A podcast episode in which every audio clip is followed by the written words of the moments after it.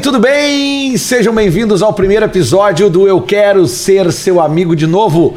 Esse conteúdo que a gente começa a disponibilizar para você e que tem como propósito contar a história do rock feito em Porto Alegre ou de boa parte do rock feito em Porto Alegre a partir da segunda metade dos anos 90. Eu sou Lele Bortolassi, uma das pessoas envolvidas nessa história, uma das pessoas envolvidas nessa história, e aqui comigo tá a Carol Govari, que é jornalista, doutora em ciências da comunicação e que entende muito do assunto, porque há mais de 10 anos pesquisa justamente sobre o rock gaúcho. É isso, Carol? É isso aí, Lele. Obrigada pelo convite participar desse projeto. Tô muito animada. E vamos aproveitar que já que tu me apresentou, vou te apresentar pro, pro pessoal também, pode Por ser? Favor, eu te apresentei direito ou faltou falar Não, apresentou coisa, né? direito, apresentou direito. Eu, o, aqui eu tenho, como o teu currículo é muito extenso, eu vou aproveitar, eu vou ler pro pessoal, porque... É extenso porque eu sou velho, né, É, são muitas décadas, são, não, quase duas décadas. É, as coisas começaram assim lá no. É, É, da história que a gente vai contar são como quase- empresa, profissionalismo, são mesmo de décadas. 97 em diante, mas tem algumas coisas anteriores a isso. Mas o Lelê, para quem conheceu ele já na Rádio Atlântida, precisa saber que desde 95 ele atua na produção cultural em Porto Alegre, seja como DJ, hold, produtor, empresário e radialista, né? Entre os principais trabalhos está o escritório que ele abriu em 99, junto ao Bafo de Bira, do Rafael Malenotti. Essa história vai ser boa, né? Exatamente. Essa história vai ser boa. Exatamente. Quando ele começou a levar o material dessas bandas para o interior do Rio Grande do Sul. A partir daí, até 2015, ele gerenciou carreiras das bandas. Ultraman, Tequila, Cachorro. É, acho que é melhor falar o nome completo, né? Eu falo muito, tá muito íntimo. Tequila, É, Tequila Cach- Baby, Comunidade Ninjitsu, Cachorro Grande, Fresno, Reação em Reação em Cadeia. Cadeia, Bideubaldi, Acústicos Valvulados. É, pô, vou acabar esquecendo de outros. É, Topas, vai. A Topas. é, Do Like, é, Fernando Noronha e Black Soul. Nossa, eu vou acabar esquecendo, não, não É, quero não, ser injusto, são- mas a gente vai então, falar é, sobre vai- todos isso. esses artistas e sobre todas essas histórias, porque realmente a gente está começando esse projeto hoje, mas é que tem muita, muita, muita coisa para ser falada. É. E, além disso, ao longo de todos esses anos, ele também trabalhou com curadoria artística, Festival Planeta Atlântida, Festa Nacional da Música, né, o Palco Atlântida, Discografia Rock Gaúcho, é, Discografia Rock Gaúcho dá um, um bom, um bom episódio, Beatles Festival, só para citar alguns eventos.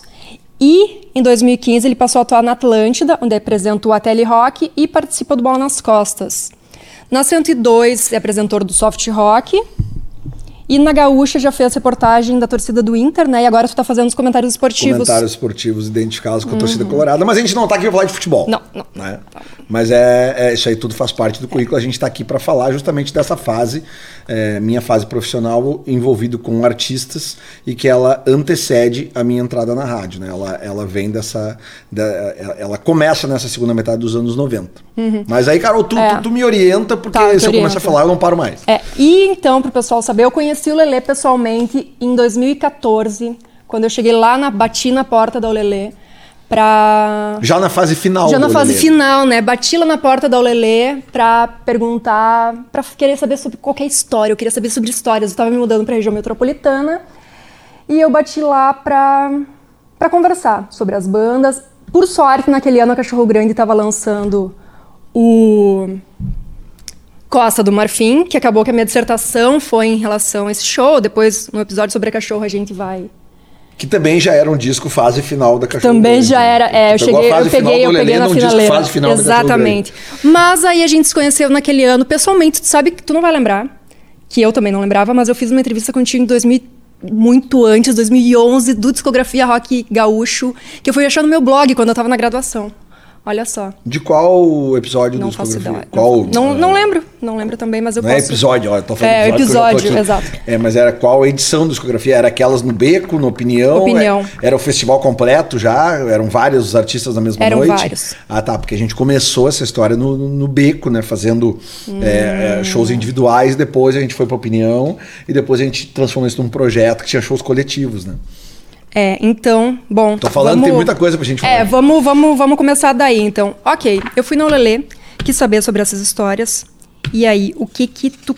Vamos começar vamos começar do começo. Eu acho que é legal a gente começar do começo. Antes de eu chegar naquele escritório da Olelê, que já era ali na, na, Lopo Gonçalves. na Lopo Gonçalves, né? Antes de eu chegar ali, como é que começou tudo isso? Mas, tudo começou, na realidade, de, de muito pequeno, né? Porque eu, eu tenho um envolvimento com música que vem de, de muitos anos mesmo, de, de pequenininho mesmo, de, de casa mesmo, da, da minha mãe me, uma pessoa que ouvia muita música, minha mãe gostava muito de MPB, ou gosta muito de MPB, minha, minha mãe é viva ainda, né? E a minha mãe ouvia muitos discos em casa, aquelas coisas clássicas da MPB, Vinícius de Moraes, Tom Jubim, Roberto Carlos, Chico Buarque, Caetano Veloso, Maria Bethânia. E, e então eu tinha isso eh, de, de- de berço na casa da minha mãe, né? Meu pai, separado da minha mãe desde que eu tinha três anos, meu pai já era uma outra vertente. Meu pai gostava de música internacional, meu pai gostava de ouvir música eh, eh, rhythm and blues internacional. Assim, a gente a gente chama erroneamente isso no Brasil de black music, né? Mas não é. Mas enfim, meu pai gostava de ouvir o Stevie Wonder, o meu pai gostava de ouvir os Stylists, o meu pai gostava de, de, de, de ouvir essas coisas que tocavam no rádio já, assim, nos anos 70. Meu pai que me induziu a ouvir rádio FM, meu pai gostava muito de rádio FM, mas basicamente música internacional. E ele já tinha aquelas coisas do rock também, aquele rock que eu vou chamar de mainstream, assim, mas que já tinha, só tocava nas rádios, assim, Rod Stewart, Genesis, é, Rolling Stones, né? É, essas coisas assim que eram que eram mais Peter Frampton, lembro, meu pai gostava muito também. Então, eram essas coisas que meu pai ouvia, mas a gente ouvia muito rádio. Então a música sempre fez parte da minha vida, assim. Mas eu, eu, eu até tentei ter banda ali quando era guri e tal, mas. Tu tentou ter banda? Tentei, te- eu tive uma banda horrorosa nos anos 80 lá, com uns amigos. Eu tentei ser vocalista, mas era uma Sério? merda. Eu, eu não ia nos ensaios, eu, eu, eu, eu, eu esquecia dos ensaios, eu só ficava jogando bola e às vezes saía, né, fumava com os guris, esquecia do, do ensaio, chegava no ensaio duas horas depois, o cara puto da cara comigo. E aí até fizemos um ou dois shows lá. Fizemos um show num festival de colégio, um show na. Na, na- na- no aniversário da, da festa de fim de ano da empresa do, do- do pai do guitarrista, assim, mas foi um Nossa. fracasso, um horror.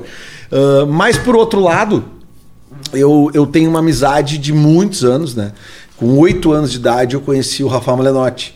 E a gente. Hoje eu tô com 48, né? Quase 49, então são 40. E. Aliás, desculpa, eu conheci, conheci o Rafael com 7 anos. Faz 41 anos que eu, eu conheço o Malenotti. A gente se conheceu na, na segunda série do primeiro grau. E, e, obviamente que dali a gente, por causa da música, a gente, a gente virou muito amigo. Tinha muito dessas noitadas, assim, do, do cara ir dormir na minha casa quando eu tinha criança, a gente ficava ouvindo os discos do Roberto Carlos, o- os vinis, né? E abrindo as letras, cantando as letras, assim, essa paixão do, do, do Malenotti por Roberto Carlos Já é antiga. Eu conheço há bastante tempo. E então é, é- então tem essa conexão com a música, né? É, só que daí, de- depois ali, já crescendo ali, com a adolescência, eu comecei a, a- a ir nos shows, né? E, e eu peguei toda aquela fase bem marcante, assim, do, do- do- dos anos 80 do rock gaúcho, né? Eh, shows incríveis no, no Araújo Viana, ali no atrás do Escalera, ali na, na- na- na- na- naquele palco que tinha ali na, Redenção, eh, coisas ali de tipo também Teatro Presidente na época, eh, Porto de Elis, Ocidente, shows que eu nem conseguia entrar porque eu era muito novo, né? Eh, aliás, outra banda que eu trabalhei, não falei no início, que foi o The Fala, né? Eh, The Fala também. Eu não podia nem entrar no show e depois eu fui trabalhar quando reuni a banda de novo lá nos anos 2011, 2012, mas isso aí é uma, uma história pra gente contar depois. É, mas então, assim, Carol, eu, eu, eu peguei e, e- e- me liguei muito nessa situação do rock gaúcho, porque tinha aqueles festivais também, rock unificado e rock garagem. Depois veio o Atlântida Rock Sul Concert e aqueles shows assim de rock nacional que começaram a pipocar em Porto Alegre. Então tem coisas muito marcantes pra minha geração, assim, como por exemplo Camisa de Vênus, tocando no Araújo Viana, depois indo pro, pro Gigantinho, sabe? Porra, o Traje a Rigor, Paralama de Sucesso, fazendo duas noites, duas sessões na mesma noite no Gigantinho. Imagina, entrava 20 mil pessoas no Nossa. Gigantinho, fazia uma sessão, saía 20 mil pessoas, entrava 20 mil pessoas, fazia a segunda sessão na mesma noite.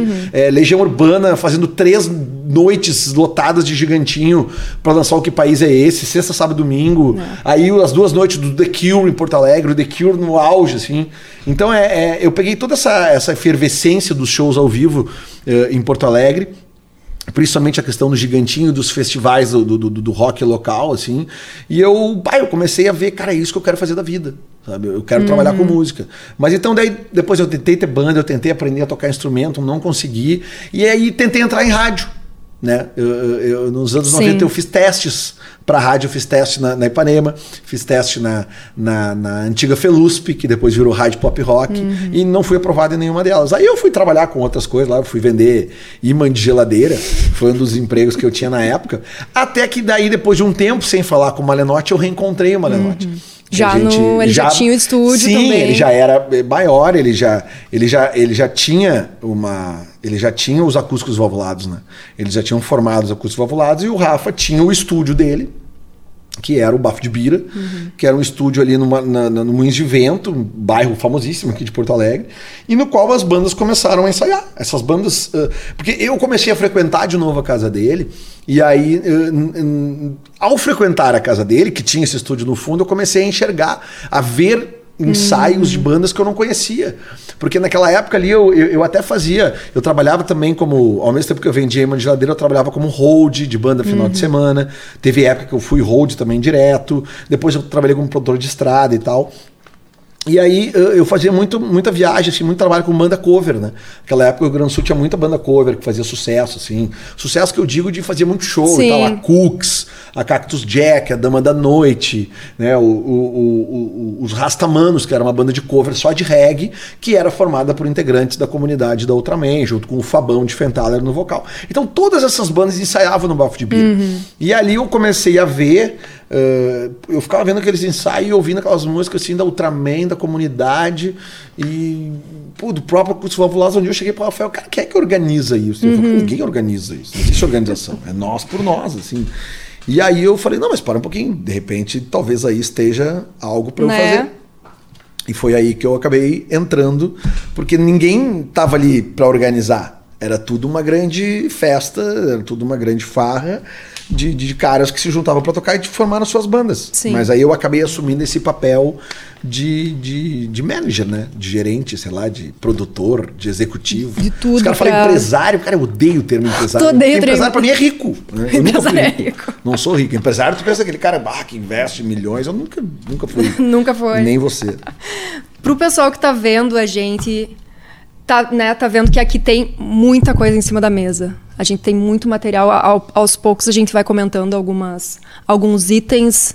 O Lele trouxe um pouquinho do que ele tem, do que ele guardou ao longo de muito. É, isso é importante salientar, porque hoje, principalmente hoje que a gente vive tudo no mundo digital, né?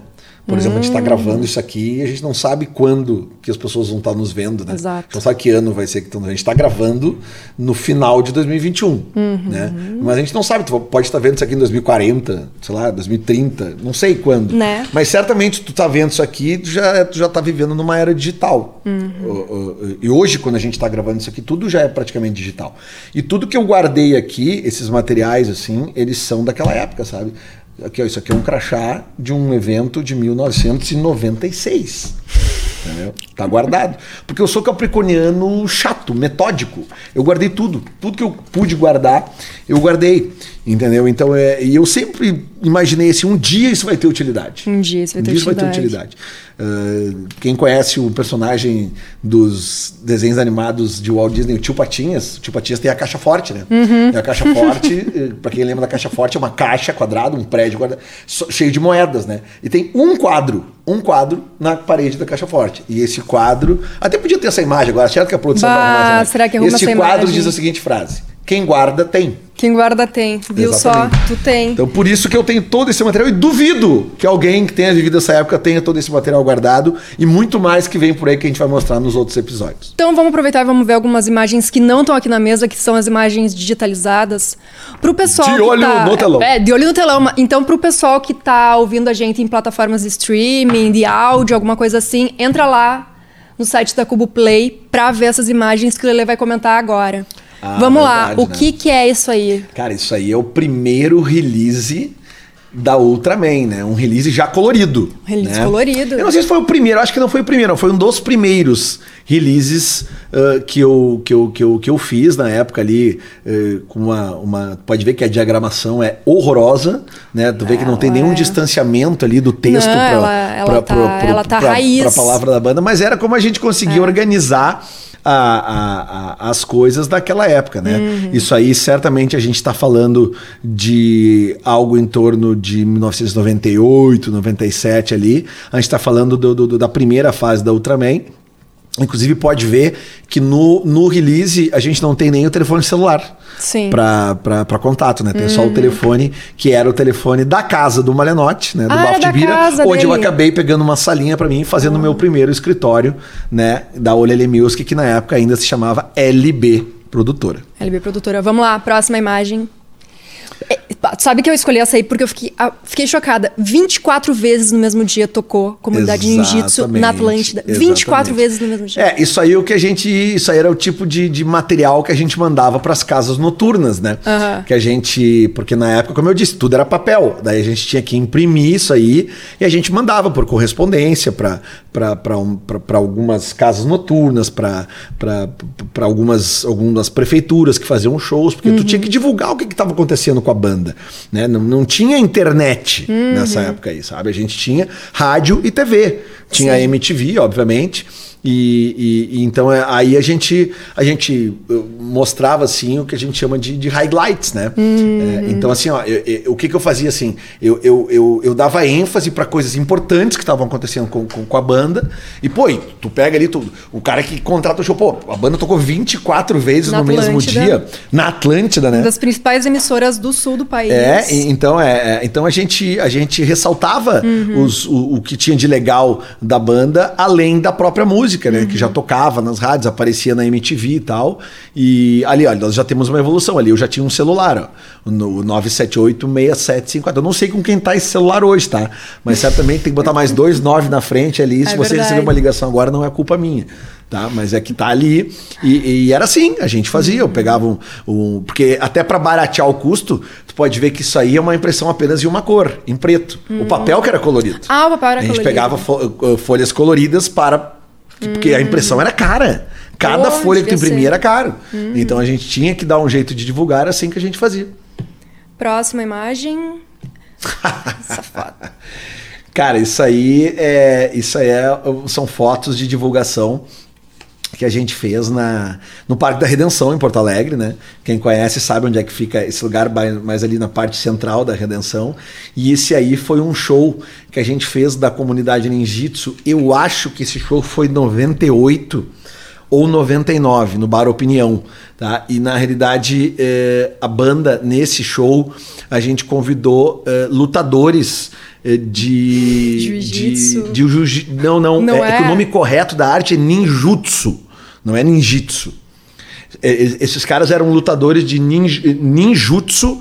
Se eu não me engano, eles eram alunos do mestre Sanches. Acho que esse era o nome dele. Talvez eu esteja errando, tá? Porque a memória não é tão boa, né? Devido à distância e, e coisas que foram inseridas na minha cabeça nessa época. Mas certamente é, foi para divulgação desse show que a gente realizou na Opinião, que inclusive Inclusive, a gente pode até atrás dessas. As imagens não vão ter, mas o áudio talvez eu tenha. Na hora que os, os alunos do mestre Sanches vão fazer a performance no palco do Opinião, durante o show, né? Que o show para um momento e aí a banda fica tocando o trilha, a trilha de, de um tiro da pesada, né? Enquanto os, os, os, os, os caras faziam a tá performance, tá uma performance as ganham, com espada, é, tchaco e tudo mais. Assim. E aí essas fotos foram feitas, inclusive, para Zero Hora. Essas fotos foram ah, é? divulgadas é? na, na Zero Hora. Próxima imagem. Eu só achei legal, achei que seria interessante. A banda recebia recebia cartão de Feliz Natal. Cara, muito, cara, muito. Principalmente assim. Foi Clube Ninja, é, maravilhoso, cartão de Feliz Natal. Exatamente, eu lembro da, Lembro da Cláudia e da Cris, sim. É, ah, elas, é? Elas, elas são de Canoas. Canoas ou Esteio? Puta, agora me pegou. Canoas, Esteio ou Sapucaia. Eu lembro que elas são da Grande Porto Alegre. Uhum. Elas iam em tudo que era show da comunidade. Tudo, tudo, tudo que era show. E, e, o interessante, assim, cara, que a grande maioria das vezes elas não pediam, não ligavam pedindo cortesia. Uhum. Elas iam. Elas adoravam a banda, assim, sabe? E a, e a banda realmente teve um momento ali, no, no, na virada dos anos 2000 ali, que a comunidade era uma banda muito popular. Muito popular, assim, mas muito popular. A comunidade chegou a ser primeiro lugar na Atlântida, que era rádio pop rock, e na Rádio Cidade, que era rádio popular, no mesmo dia com músicas diferentes. Nossa. Assim, né? Então era. A Atlântida fazia festa de aniversário da Rádio Cidade, a Atlântida fazia plane... a, a Atlântida, a comunidade. comunidade. A comunidade fazia festa de aniversário da Rádio Cidade, fazia festa da, da Rádio Atlântida, da, da, da Pop Rock da Ipanema, fazia festa, festa da Rádio Farroupilha, que era playback. Que era playback. sabe? Tipo assim, fazia tudo. A comunidade era uma banda que topava uh, fazer qualquer tipo de coisa e realmente tinha um carinho dos fã-clubes, assim. Eu tenho, eu tenho bastante material guardado dos fã-clubes da, da Hum. Comunidade massa. dessa época. Próximo. Talvez nem eles é. tenham isso. E essa aí, que é uma. uma eu, eu, pra mim é Ultraman. É Ultraman. cara. Uhum. Lançamento do É primeiro o Tonho disco, ali, né? Exatamente. Lançamento Super do novo. primeiro disco da Ultraman, no Opinião. É, inclusive, neste momento, exato este momento, era o momento que a gente pode ver que tem do lado do Tonho ali tem a Andréa Cavalheiro no palco, porque ela entrou para cantar Bico de Luz. E no lançamento de- desse disco, nesse show de lançamento, é, a gente utilizou uh, esse show para gravar imagens ao vivo para o clipe de Bico de Luz. Que a gente vai. Spoiler, vamos passar o, Vamos rodar. o clipe de E vejam só que interessante. Inclusive, ali vocês podem ver, do lado do, daquele bumbo, tá o Cristiano Train, que foi um dos diretores do clipe. E ele ali ele está filmando ali com uma Super 8, se não estou enganado, cara, uma Super 8, não é? Acho que é assim. É, e, e, e, aqui nós temos aqui ah, o pessoal invadindo o palco. Aham. Quem conhece a Gica? A Gica, a Gica tá aqui, ó, de cabelo laranja. Cabelo- ela, Nossa! Tá? Ah, Lá está o Pedro né? Porto. E vocês sabem quem é aquele cara que está de camisa, Camisa- bege? cami- Aquela camiseta bege. Do, entre André Cavaleiro Tá, e o Pedro tocando- Porto tem um tocando cara tocando guitarra. guitarra. Vocês sabem quem é aquele cara ali? Hum, Não faço ideia. A produção pode fechar a imagem dele. Agora pode, né? Dá uma fechadinha, vê se Fecha consegue. Não vai dar pra. Mas eu vou dizer quem é. Dado Vila Lobos. Sério? Exatamente. Agora, olhando a cabeça. Agora tu reconhece ele. Guitarrista da Legião Urbana, óbvio. Veio para Porto Alegre participar do show da, da Ultraman de lançamento, porque esse disco estava sendo lançado pelo selo Rocket, Ah, é verdade. de propriedade dele, dado Vila Lobos. Então ele veio para Porto Alegre para participar desse show, tocou guitarra nessa música. Eu não me lembro até se tocou em alguma outra música não. E, e eu posso dizer para vocês que eu tenho este show gravado em áudio. Tu tem esse show Em gravado algum áudio. momento eu vou liberar ele. Mas eu tenho ele. Gravadinho em áudio. O áudio não é muito bom, é claro, né? A qualidade já ficou um pouco para trás. Mas sim, isso aí é dado Vila Lobos no palco do Opinião. Olha só. Com a Ultraman no show de lançamento do disco. Do primeiro disco do Ultraman, o disco da Motinho, né? Pena que eu não tenho alguma credencial aqui, mas certamente a gente vai falar Não mais tem, sobre mas a isso. gente vai voltar nesse disco Sim, com certeza. Com certeza. Então, essas são as imagens para esse momento.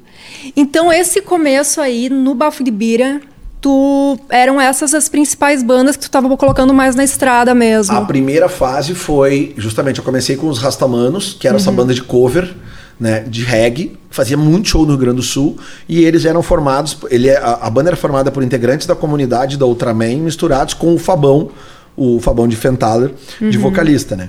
E, e aí eh, eu viajava muito interior com essa banda, com Rastamanos, mas eu sempre acreditei que as bandas que- de, de trabalho autoral era o que eu tinha que fazer a divulgação, porque era isso que a gente que, que a gente poderia buscar um, um algo a mais, né? Além de sair daquele circuito cover, que era realmente tocar na rádio. Na época a gente tinha MTV que dava muita força para as bandas gaúchas, rodavam os clipes das bandas gaúchas. A própria comunidade ganhou VMB em 97 com, com um clipe demo, né? O clipe de detetive, que inclusive nós. Vamos aqui passar, vamos ver, daqui a Vamos pouquinho a gente passar vê o clipe de detetive aqui também.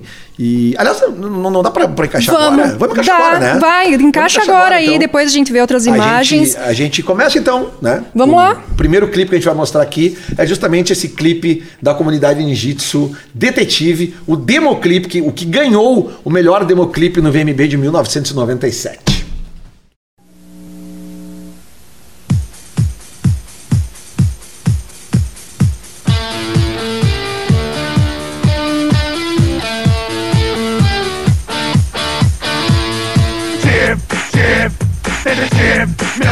é detetive, detetive, detetive, meu pai é detetive, detetive, detetive, meu pai é detetive, mas o teu é despachante.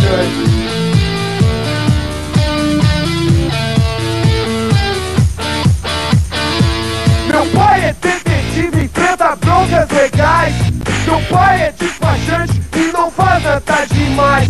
Meu pai é detetive, prende bandido e traficante. E teu pai é um cagalhão que se esconde atrás de estantes. Tive, tive, detetive, meu pai é detetive, tive, detetive, meu pai é detetive, tive, detetive, meu pai é detetive. Mas o teu é despachante.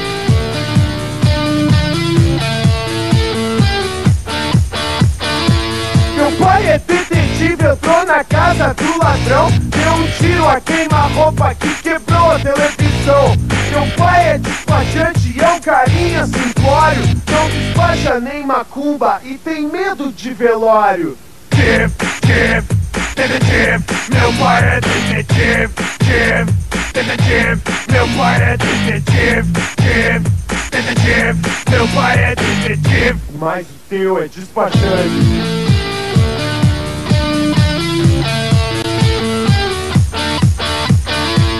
Meu pai é detetive, conhece todos os tiras. Meu pai é despachante, frequenta até uma fudiquira. Meu pai é detetive e não trata de bolinho. E teu pai, na boa, acho que frita um sonhinho. Tive, tive, positivo, HIV positivo, tive, positivo, HIV positivo, positivo, HIV positivo. Mas o meu é negativo.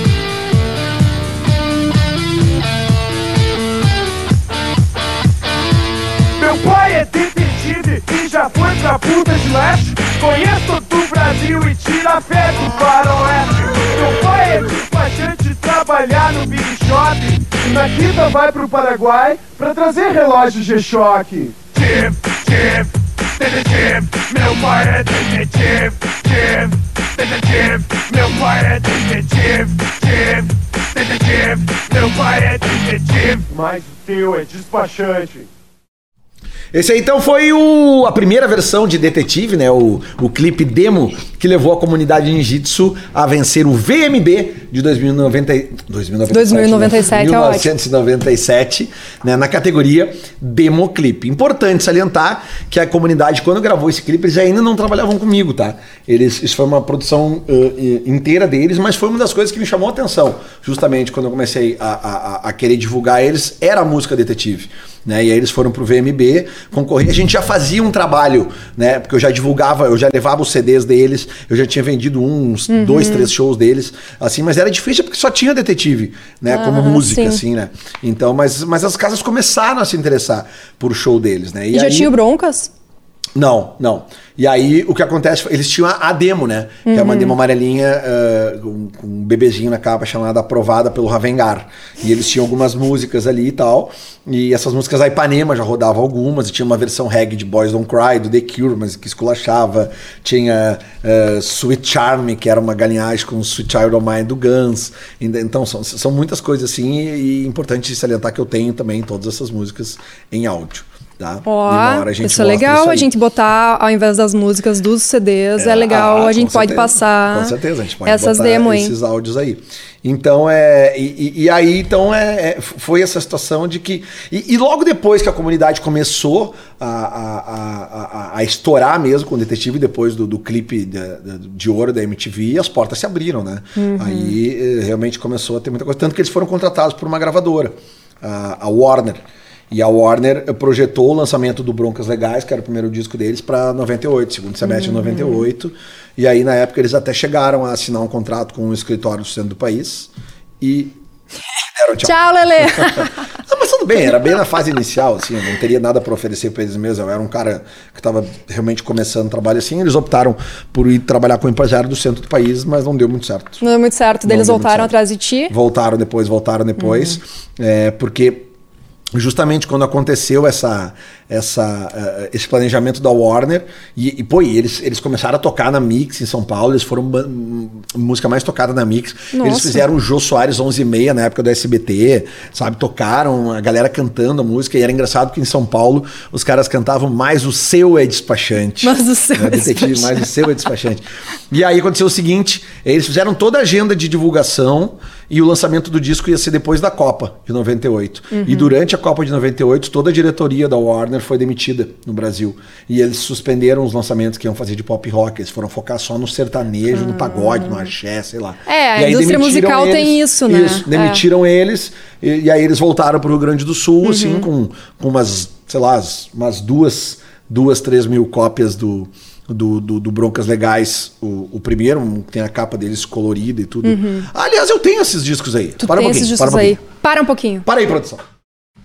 Então, ó, tá aqui, ó. Ó, estamos falando desse disco. Essa aqui é a primeira versão do Broncas Legais, tá? Esse disco que, na realidade, era para ter sido lançado pela Warner, mas não foi lançado pela Warner. Ele acabou, como os guris foram demitidos da gravadora, e aí o empresário esse do do país, que estava achando o máximo ter a banda com uma gravadora, não teve mais gravadora, o empresário também não quis a banda. Então esse disco aqui acabou não sendo lançado. As 3 mil cópias que eles receberam, a gente começou a vender elas nos shows. Hum. E aí aconteceu que o Dado Vila Lobos, né, por intermédio do Marcito, percussionista da Ultraman, uhum. o Dado se interessou também em contratar a comunidade.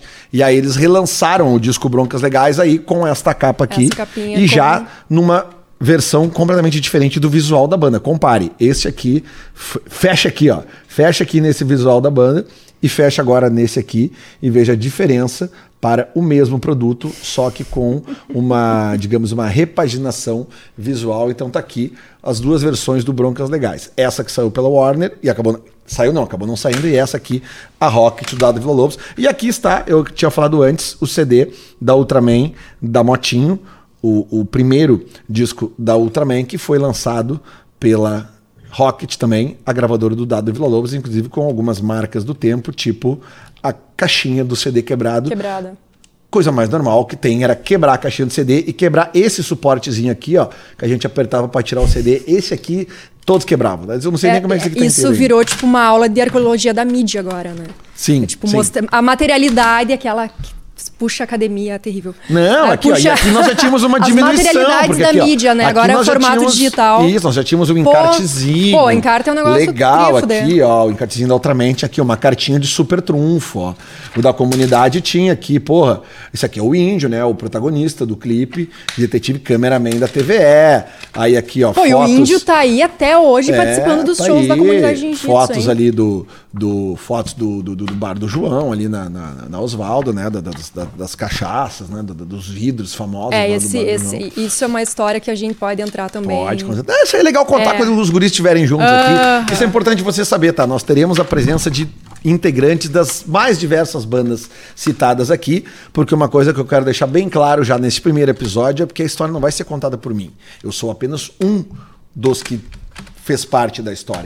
Eu faço questão que todos os citados estejam aqui para dar as suas versões para que a gente confronte, confronte uh, com paz e amor. Paz mas e que amor, a gente compare as, as, as, histórias, porque às vezes a memória nos trai e tal, e tem muita coisa, de repente, que, que eu, eu posso ser traído pela minha memória, né? então é legal, e eu faço questão que os citados estejam aqui, a não ser que eles não queiram vir. Aí é outro assunto, mas todos serão convidados. Então, o que, que tu acha, já que tu puxou os CDs e puxou esse da, da Ultraman aí, vamos de clipe do de Bico de Luz? Bico de Luz, sim, Bico de Luz, gravado, para quem conhece bem Porto Alegre, naquela estação da CE que tem ali na Ipiranga. Sabe, perto do Zafari Ipiranga? Não, eu sou, eu sou, do interior, né? O pessoal... Ai, ah, é que não dá para perceber pelo meu sotaque. Né? Não dá para perceber pelo meu sotaque que eu não sou de Porto Alegre.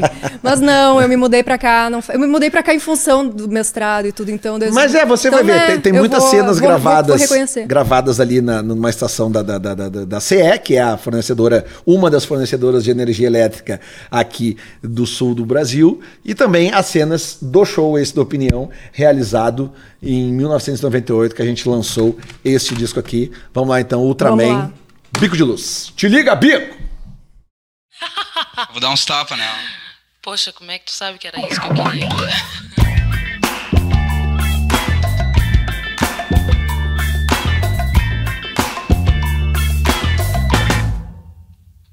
ah, e meu irmão, eu quero luz, não quero escuridão. Pra ver quem vai, saber quem vem por onde vai. Toda hora, todo dia, toda a semana. Vai logo federal e acabou em cana.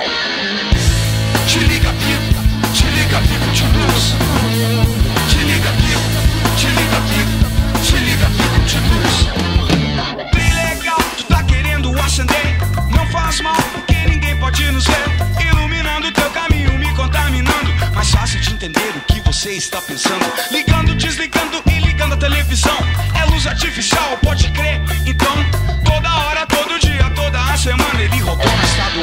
acabou na cama. Te liga, pico, te liga, pico de luz.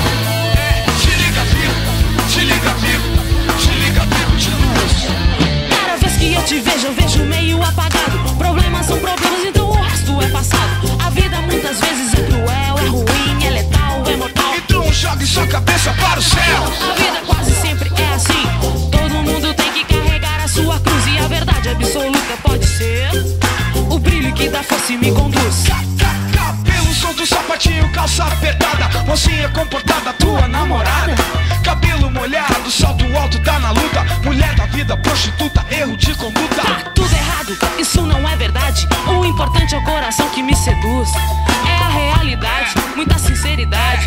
Mulher é quem dá vida, é quem dá luz. Eu quero enxergar essa imagem, essa visão, ver toda essa gurizada. Se juntando no salão. E aquele olhar de atravessado para mim não tem valor. Na nossa festa o que importa é o calor. É, quero apenas que as coisas aconteçam, pessoas se conheçam, otários desapareçam. Não quero mais além daquilo que eu mereça, que tudo aconteça, quem é vivo que apareça. Não quero apenas que as coisas aconteçam, que pessoas se conheçam e que outros desapareçam. Eu quero mais além daquilo que eu mereço que tudo aconteça, quem for vivo apareça. Aí meu irmão, eu quero luz, não quero escuridão.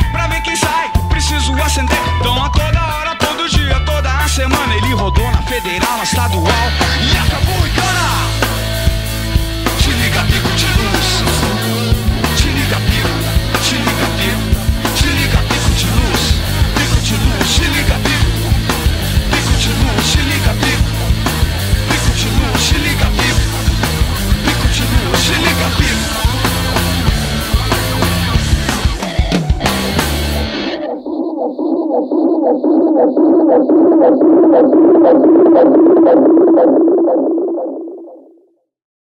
Esse aí é o Bico de Luz, o segundo clipe do primeiro disco da Ultraman, o disco da Motinha, o disco auto-intitulado Ultraman, disco homônimo, né?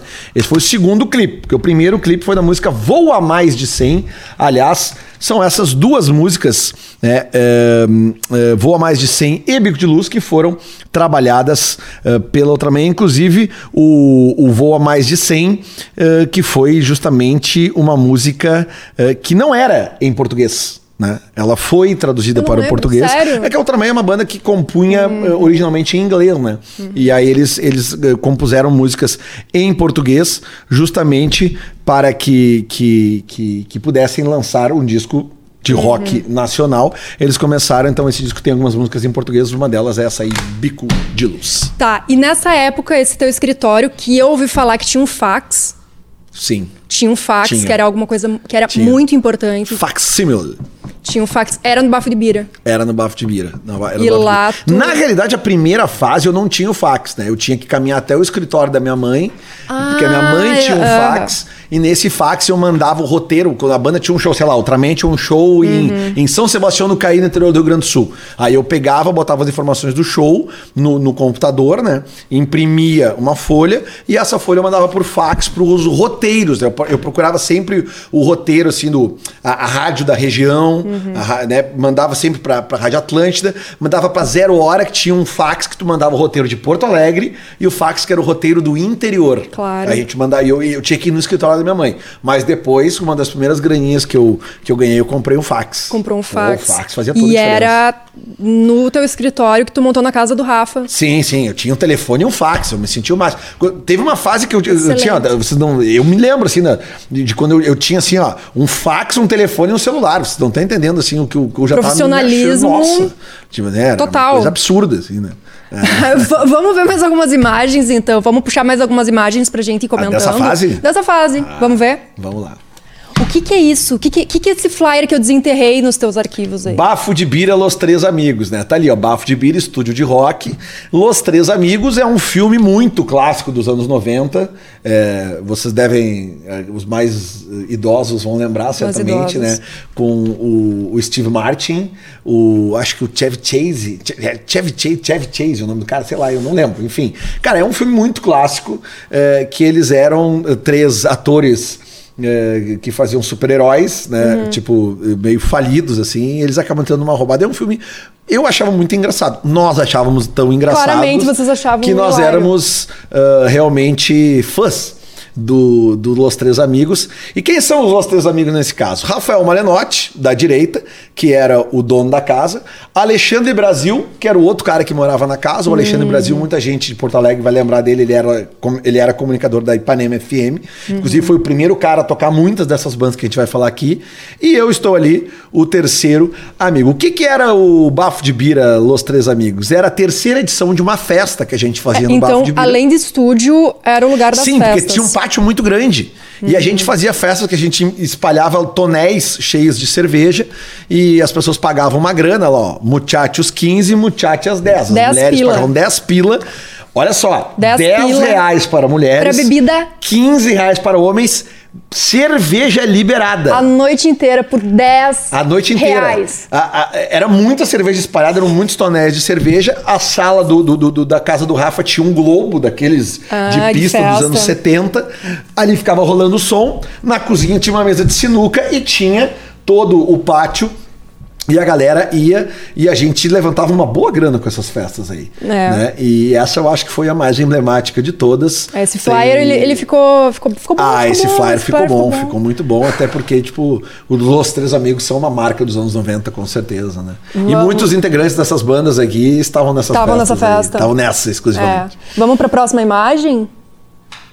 Isso aí é no Bafo de Bira também, né? Isto é no Bafo de Bira, exatamente. Isto aí, é, se não estou enganado, é a gravação do disco, desse disco aqui, ó. Desse disco aqui. É, as próximas horas serão muito boas.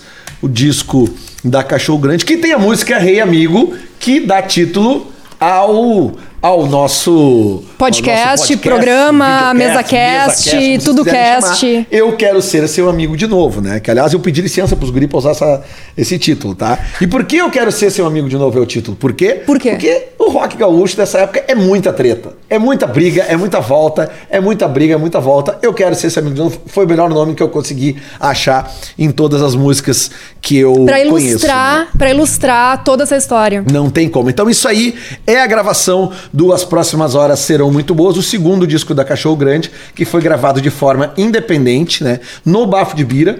E esse disco eu acho que a gente vai ter que desenvolver, vai ter que de- eh, dedicar um, um episódio Sim, exclusivo para ele, porque esse foi o primeiro disco que me envolveu com a Cachorro Grande, fazendo inclusive eu vender o meu carro para pagar a Eu- gravação. eu ia perguntar essa história, mas eu disco. acho que essa história tu deixa mais pra próximo- pra Então esse disco, sim, ele teve a participação do Quindim, ali que é este este simpático ah, jovem senhor ali de óculos escuros, né? eh, saxofonista do Garotos da Rua. Também nós temos ali o, o Alexandre Papel, que, se não estou enganado, fez alguma coisa da, da produção de, de baterias, né? Além de três integrantes da Cachorro Grande ali, Gabriel Boizinho, Beto Bruno, Marcelo Gross, o próprio Rafael Malenotti, numa fase é, galutito ali mesmo, né? É, Como né? ele mesmo. Tá. se ab- E lá atrás, Alexandre Ticket, que era o fiel escudeiro do Rafa também. Esse aí era, essa era a sala principal do estúdio Bafo de Bira, sim. Vamos ver a próxima foto. Ah, cara, isso aí é o seguinte. Essa aí, é, é- é- eu acabei pegando a sequência das fotos. Pô, a sequência das fotos para essa capa aí são muito legais. É, né? e a sequência que acabou, tipo assim, a- a- o disco foi lançado com uma, duas, três, quatro, uma, duas, três, quatro, quatro fotos, né? Mas a sequência é muito maior que isso, mas Uhum. a claro que é enorme. Eu banda independente exato, eu selecionei só algumas, teve mas... que diminuir a, a quantidade de, de, de, de lâminas, Uhum. né? Do, do fotolito, as lâminas do fotolito para poder lançar, né? Mas realmente, essa sessão de fotos aí, a gente não tinha dinheiro para contratar um estúdio, para contratar fotógrafos profissionais, não tínhamos. A gente tinha ah, ideias. E essa, essa sessão de fotos, ela foi feita na Fan House, que é um clássico pico que tem aqui em Porto Alegre, na esquina da Avenida Independência com a E não era onde o Cassal cachorro morava? onde eles moraram, uma época assim. E o que, que a gente fez? A gente começou a rodar. Eu comprei um monte de cerveja, várias caixas de cerveja, vocês podem ver ali, Polar, né? Polar, cerveja Polar. que era a mais barata. E aí os guris começaram a beber, beber, beber. A- as fotos começam só com os quatro integrantes originais da banda, que era o Gabriel Boizinho, Marcelo Gross, Beto Bruno e lá atrás o Jerônimo Bocudo. E na- durante as fotos vai entrando o Pelotas, porque ali também era uma, entre aspas, cerimônia de introdução do Pelotas Porque ele não banda. participa do primeiro disco, né? Ele já entra no. Tanto que, se a gente pegar a capa do disco, a capa do disco, ele não está. Só estão os quatro integrantes aqui, ó. E a contracapa, ele já está. Pelotas já Até tá. isso. E quem fez essas fotos aí foi a Denise Gadelha, A esposa, esposa do, Beto, Bruno. Quando a Exatamente. gente fizer um episódio. Eu tenho, eu tenho a primeira sessão de fotos da, da cachorro no- na redenção que a Denise me mandou para minha dissertação. Excelente aquelas fotos. É, Aquela é. sessão de fotos é muito boa. E ela não tinha nem digitalizado isso. No mesmo esquema que tu. Ela tem muita coisa guardada, mas não tinha nada digitalizado. É, então essas fotos a gente essa pode trazer fotos cá. dá uma história bem legal e inclusive eh, tu vê como são as coisas, né? Essa foto aqui do final aqui, ó, quer dizer do final não, da, da, da- como é que chama do, sala, do- fundo do, do, do- Ah. do box do CD que não tem mais ninguém da banda e só uma, uma cena final. Eh, essa foto eu acabei usando num post, num fotolog que eu tinha. Fotolog. Explica pro pessoal o que é Fotolog. Fotolog. Ah, no próximo, no próximo episódio a gente vai falar. É, isso aqui, é, essa é, foto é, eu é pra utilizei- sintetizar tipo o Instagram de hoje. é, exatamente, como se fosse o Instagram de hoje, quando eu, quando eu fui, quando eu briguei com eles a primeira vez e fiquei a ver navios, aí eu utilizei essa foto aqui para escrever um texto e falar sobre a primeira vez que eu e a Cachorro Grande brigamos, mas depois... Eles quiseram ser teu amigo de novo. ser amigos de Muito novo. bom esse nome, é- é- vai servir pra tudo. Então, vamos ver, tem mais alguma imagem? Aí volta pro, pro Gravação também do Próximas Horas Serão Muito Boas. Lá está na percussão, lá atrás, ninguém menos que o nosso querido Luciano Malásia, da Ultraman, que veio a participar também depois do acústico MTV Bandas Gaúchas, Uhum. tocando com a Ultraman, mas ele já tinha participado da, gra- da gravação do Próximas Horas Serão Muito Boas. Vocês veem como Beto e Gross estão novinhos aí, né? A gente tá falando. Mas aquele ar de idoso do Beto, ele, ele é sempre, né? Assim, Ele- não, mas com o óculos aquele mais pra baixo aqui, né? Né? Aquele ar de idoso do Beto faz parte da, que, da que personalidade cada centímetro dele. que o óculos desce aqui, tu envelhece É, 10 anos. envelhe- né? Ele já tava. No caso dele, ele Com já 20 tava- anos, eu acho que ele já tava meio idoso, É, assim. com 20 tinha- ele já parece com 50 É. Mas tá ali, ó, maracas, né? Quem, Tá. quem- não Né? curte uma, uma- uma- uma maraquinha, né? Tá ali, compenetradíssimo o Super. Luciano Malásia, também no estúdio Bafo de Bira. Tem mais alguma imagem? Maracas, chocalhos, etc. É. Aí, ó. Na verdade, ficou um pouquinho. Essa tava começando. Essa tava começando. Tava Era bem. o começo da festa. É, As imagens, elas, elas tá foram chegando, trocadas assim o como, tá como, como. Olha lá, o Gross botando um festa. lá, Uhum. tipo, ali ao fundo ali a Avenida Independência. Tudo muito tranquilo por enquanto, mas até no, no episódio que a gente for falar do livro, acho que a gente mostra no, daí no- na tela a sequência de Mostra a imagens. sequência, assim. isso. É, isso. é muito legal. E eu tenho, e eu tenho também uma sessão de fotos que seriam as fotos das fotos. Tá? Ah, que daí foi isso bati- eu não foram batidas, achei. foram batidas por mim.